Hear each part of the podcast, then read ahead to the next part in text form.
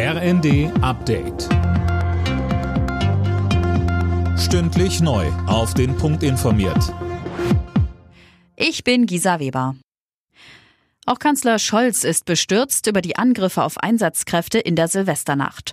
Scholz und die gesamte Regierung verurteilen die teils massiven Übergriffe aufs Schärfste, teilte eine Regierungssprecherin mit.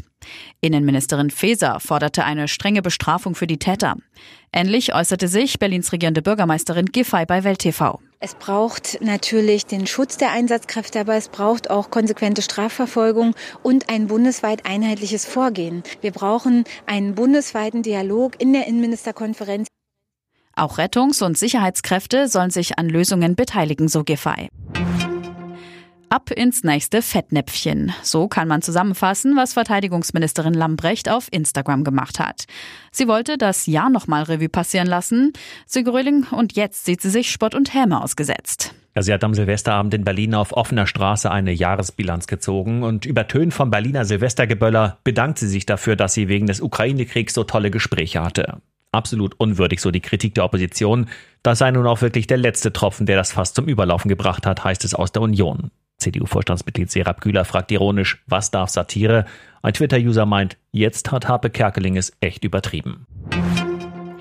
Landwirtschaftsminister Özdemir will sich dafür einsetzen, dass Menschen fürs Containern nicht mehr bestraft werden. Viel zu viel Lebensmittel landen im Müll, sagte er der Rheinischen Post. Wer noch essbare Lebensmittel etwa aus den Abfallcontainern der Supermärkte holt, kann wegen Diebstahls oder Hausfriedensbruchs bestraft werden. Özdemir meint, ich glaube, wir alle wünschen uns, dass sich unsere Polizei und Gerichte stattdessen um Verbrecher kümmern. Fürs Finale hat es nicht gereicht. Dennoch, kein anderer Deutscher ist bei einer Darts-WM bisher so weit gekommen wie Gabriel Clemens. Im Halbfinale unterlag der 39-Jährige am Abend nun dem Engländer Michael Smith.